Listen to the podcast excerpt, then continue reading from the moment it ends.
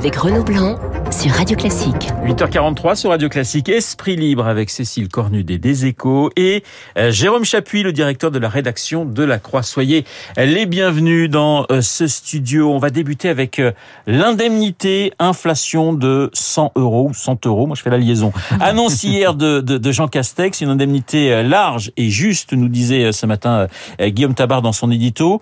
Vous dites, Cécile, c'est plutôt bien joué, c'est un moindre mal, ça évite une nouvelle usine à gaz? Oui, tout ça, c'est bien joué politiquement. C'est simple. C'est les deux autres solutions auraient été euh, été des mauvaises solutions. Baisser les taxes pour le même euh, pour le même coût pour les finances publiques, on aurait pu baisser les taxes de 9 centimes seulement. Ça aurait été complètement illisible et injuste parce qu'il n'y avait pas effectivement euh, même quelqu'un qui conduit un SUV aurait pu. Ce qui n'est pas votre cas. Non, moi je suis en vélo. aurait pu en bénéficier. le message écologique était dramatique parce qu'on est dans une un, un, message il faut taxer mm. plus euh, le carbone si on veut euh, euh, le, défendre le climat. Et là on était dans un, climat, un, un, un schéma complètement inverse. Donc ça c'était et d'ailleurs le gouvernement insiste beaucoup sur ce sujet. On a dans quelques jours la COP 26 donc c'était absolument impossible. Et le chèque carburant c'était une usine à gaz. Mm. on savait pas à qui le donner. Donc voilà je pense que politiquement c'est la moins mauvaise des solutions. Après on rentre dans un raisonnement qui est dingue. Si dès que mm. l'inflation augmente on nous donne une indemnité inflation à la moitié euh, des Français, c'est vrai que ça paraît, euh, on est rentré dans un, cercle vicieux infernal. Il y aura pas toujours, on sera pas toujours à six mois d'une élection présidentielle. Voilà, donc c'est pour ça que je disais que c'était habile politiquement. Voilà, euh, Jérôme, la rue c'est toujours la menace pour pour le pour ce gouvernement à votre avis? Ah, Mais surtout surtout en cette période, surtout effectivement parce que ce, parce que ce quinquennat a été marqué par la crise des gilets jaunes. Mais je rejoins tout à fait ce que disait Cécile Cornudet, c'est visible, c'est lisible, donc c'est malin, mais c'est cher. C'est cher, c'est moins cher que ce qu'aurait coûté effectivement une baisse de taxes, mais 3,8 euh, milliards. On ne manquera pas de rappeler qu'il y a à peine un mois, le ministre euh, de l'économie et des finances nous disait que le quoi qu'il en coûte c'était terminé. Euh, manifestement, voilà, il y a encore le quoi qu'il en coûte électoral, lui, a des beaux jours devant lui. Voilà. Mais la question, elle va se reposer assez assez vite, j'allais dire, parce que les prix vont continuer à. Mais c'est ça que je vous dis. On est rentré. En plus, le gouvernement par des soucis écologiques, n'a pas voulu appeler ça une indemnité carburant. Il appelle ça une indemnité inflation. Donc ça veut dire que dès que l'inflation euh, va augmenter, on sera obligé, il y aura une attente d'un geste du gouvernement. Et on sait, euh, la Banque de France, enfin, les études économiques disent que très sans doute l'inflation va être plus forte que ce qu'on pensait et plus longue. Donc on rentre dans un cercle vicieux euh, infernal. On crée une nouvelle attente, un nouveau geste de chèque de Noël. Vous savez, cette prime de Noël qui n'a jamais disparu. Euh, voilà, mais c'est très français. Euh, Jérôme, on, est effectivement dans une période de mutation avec la transition écologique. On, doit s'attendre à, quoi dans, les mois qui viennent? Parce qu'on a le sentiment qu'il y a une volonté chez certains de dire bon bah voilà, il faut faire cette mutation. Et puis d'un autre côté, les Français qui disent non mais attendez, hmm. ça coûte très très cher votre votre mutation. C'est un véritable casse-tête pour n'importe quel gouvernement. En fait, on est en train de se rendre compte, contrairement à euh, une forme de doxa qui d'ailleurs est, est, pas mal répandue dans la communication des entreprises, que l'écologie est tout sauf un, un, un sujet consensuel. Euh, c'est un sujet qui va diviser, qui va fracturer. On va avoir le débat dans quelques jours, sans doute, ou quelques semaines maximum sur le nucléaire. Le débat, on l'a actuellement sur euh, sur les carburants. Il va sans doute animer, et c'est une très bonne chose, animer la campagne électorale, parce que ça, pour le coup, c'est un vrai sujet très intéressant pour les Français euh, dans le cadre d'une campagne électorale. Mais voilà, on se rend compte que après avoir fait pendant 15 ans le plaidoyer pour nous expliquer que, et voilà, sur le plan de l'environnement, on allait dans le mur, on est aujourd'hui en train de se rendre compte que pour les solutions, il n'y a pas de solution consensuelle et que quoi qu'on fasse, quoi qu'on fasse, on casse un peu de vaisselle.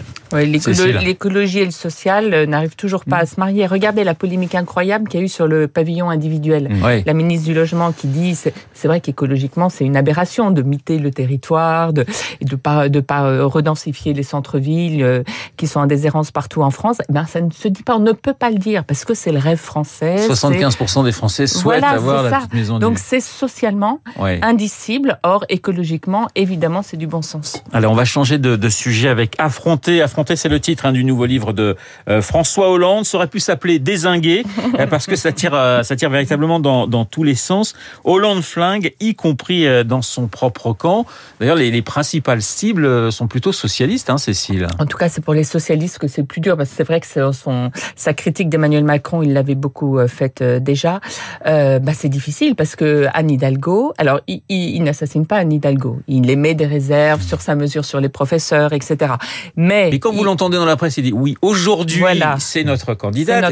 Tout est dans le aujourd'hui quand même. En gros, hein. il ne croit pas en Anne Hidalgo. Il sort là aujourd'hui, alors que c'est samedi euh, qu'Anne Hidalgo lance son grand, euh, son grand euh, euh, meeting de, de, lancement de campagne à Lille, euh, qu'elle va du coup accélérer sa campagne dans les prochains jours, pendant que lui va accélérer ses signatures dans toutes les librairies de France. Il a un, il sera pas à Lille d'ailleurs, il a un agenda parallèle à celui d'Anne Hidalgo. Sous-entendu, elle ne compte pas. C'est ça mmh. qu'on entend dans le discours de, de François Hollande. Mais et Jérôme, Jérôme Chapuis, euh, autant Sarkozy, sa voix compte à droite. Est-ce que la voix de Hollande compte à gauche? Euh, Sans doute pas de la même manière. Même voilà, simplement c'est quelqu'un qui a comme tout ancien président, euh, une capacité de nuisance, euh, même en même en, creux. Et c'est vrai que ce que disait Cécile, ce que vous rappeliez dans voilà, ce aujourd'hui, c'est quelque chose qui est qui est assassin pour Anne Hidalgo aujourd'hui. Il il compte moins que Nicolas Sarkozy, mais sa parole perturbe perturbe le jeu à gauche et, et, pourrait peser effectivement dans le mauvais sens concernant Anne Hidalgo. Quand on l'écoute, on a l'impression finalement qu'il y a que lui qui peut sauver la gauche. Mais est-ce qu'il n'est pas, pardonnez-moi, c'est un petit peu dur ce que je veux dire, mais le seul à le croire aujourd'hui oui, alors après, euh, lui-même euh, dit pas qu'il veut se substituer à Anne Hidalgo. Il est assez lucide sur ses chances euh, quand même. Mais après, il entretient une petite musique que depuis lui, il s'est rien passé au Parti socialiste, même si c'est lui qui a grandement contribué à, à rendre le Parti socialiste là où il est. Donc voilà, c'est il, il, ne cesse de vouloir réhabiliter ce qu'il a fait. Or, or, il est à l'origine de tout ça. Vous parliez de ce meeting à Lille pour euh, pour Anne Hidalgo. Alors c'est vrai qu'elle est très bas dans les dans les mm. sondages, elle est entre 5 mm. 6 voire 7 ouais, entre 4 et 7, on va mm. dire dans le meilleur des cas. Cela étant, euh, Yannick Jadot ne décolle pas non plus. C'est-à-dire qu'on se retrouve finalement, il n'y a pas de vase communicant, j'allais dire entre entre deux personnalités qui en termes d'idées sont assez proches, Jérôme. Le, le, bloc des gauches est, est très très bas. Il a voilà, on, on, le constate sondage après sondage. Il y a encore un sondage ce matin dans les Échos.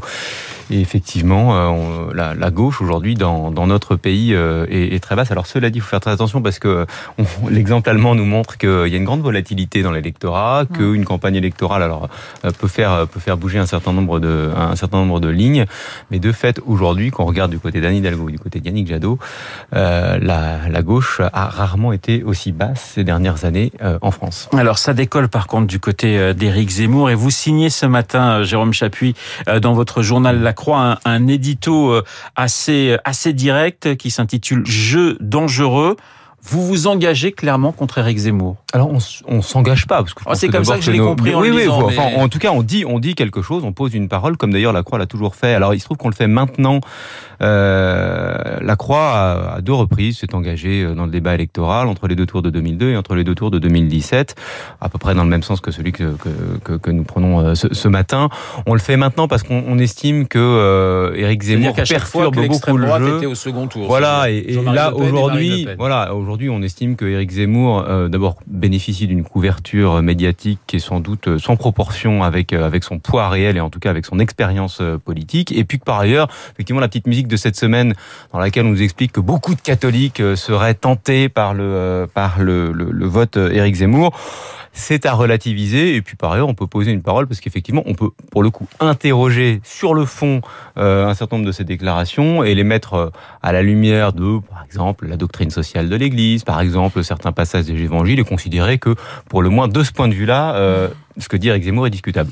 Vous étiez à, à, Versailles, je crois, justement, euh, euh, Cécile, pour, euh, je sais pas si on peut appeler ça une, un meeting, enfin en tout cas... Oui, une, si, ça ressemblait à un meeting. Hein. Ça ressemble à un meeting, cette rencontre entre des, des, des, des, des catholiques et, euh, et Éric Zemmour. Alors, c'était quoi l'ambiance? C'était euh, délirante, fanatique. Mmh. Alors, c'est une proportion très petite des catholiques. Ce sont les catholiques conservateurs de la manif pour tous, si vous voulez, les éveilleurs. Eux, ils, donc je pense que c'est déjà une population qui était euh, passée au au, au RN beaucoup euh, et qui aujourd'hui, euh, mais plus dans l'esprit Marion Maréchal, vous voyez, euh, plus Ouais. conservateur que Marine Le Pen. En gros, cette frange-là a toujours considéré que Marine Le Pen n'était pas des leurs parce qu'elle n'était pas dans la manif pour tous, parce qu'elle n'est pas sur les sujets sociétaux, sans doute parce qu'elle, c'est ce qu'elle pense hein, réellement. Et donc eux, ils trouvent en Éric Zemmour ben, un candidat, le candidat dont ils rêvaient. Hein. Et c'était vraiment très enthousiaste sur ben, la France d'avant, c'était mieux, euh, la France éternelle, la France des valeurs, la France de, euh, de l'histoire de France avec Jeanne d'Arc et, et Napoléon et des feuilletons euh, avec Thierry Lafronde à la télé.